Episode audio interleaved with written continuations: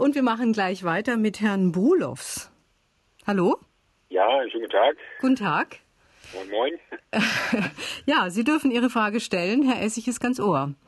Ja, mich hat schon immer mal interessiert, ähm, was das eigentlich bedeutet, wenn man sagt, nach Strich und Faden. Also ich habe da so meine eigene Idee entwickelt, aber ich würde ganz gerne mal von Ihnen hören, äh, was es jetzt eigentlich genau damit auf sich hat.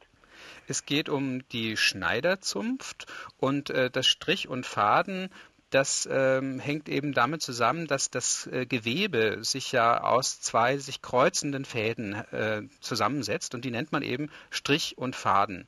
Und wenn das eben so ist, dass es alles in Ordnung ist, dann kann man auch richtig äh, mit einem Fadenzähler, Sie kennen vielleicht diese kleinen Lupen, feststellen, ob das äh, Gewebe wirklich in Ordnung ist. Das haben die Meister auch gemacht.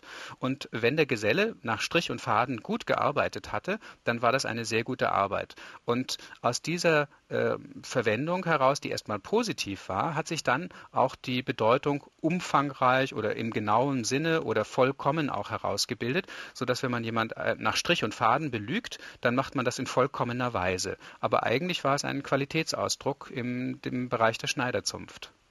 Mhm. Ja, ich hatte jetzt vermutet, dass es aus dem maritimen Bereich kommt und auf englischen Seekarten mehr oder weniger begründet ist. Ja, äh, äh, weil die vielleicht nach äh, Strich, äh, also nach der Kompasseinteilung, ja. der altertümlichen Kompasseinteilung, genau. Äh, ähm, wo ein Strich elf ein Viertel Grad sind, genau. Mhm der Faden äh, als Wassertiefe genau, auf der Seekarte angegeben. Das war eigentlich so meine äh, Vermutung und ich hatte dann irgendwann mal jemanden kennengelernt, der sagte mir, äh, das geht ja so gar nicht. Äh, ja, ja, nee, nee, stimmt auch tatsächlich. Hat einen kleinen, kleinen, kleinen Disput gehabt. Ja, ja.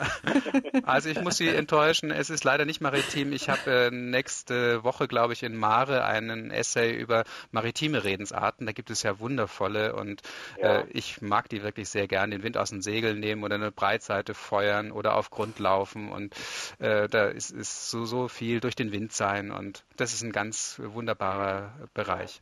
So einige kenne ich auch, ich bin auch selber zu See gefahren. Ja. Daher war jetzt so meine Intention schon gewesen. Aha. Okay, ja, vielen Dank. Vielen Dank.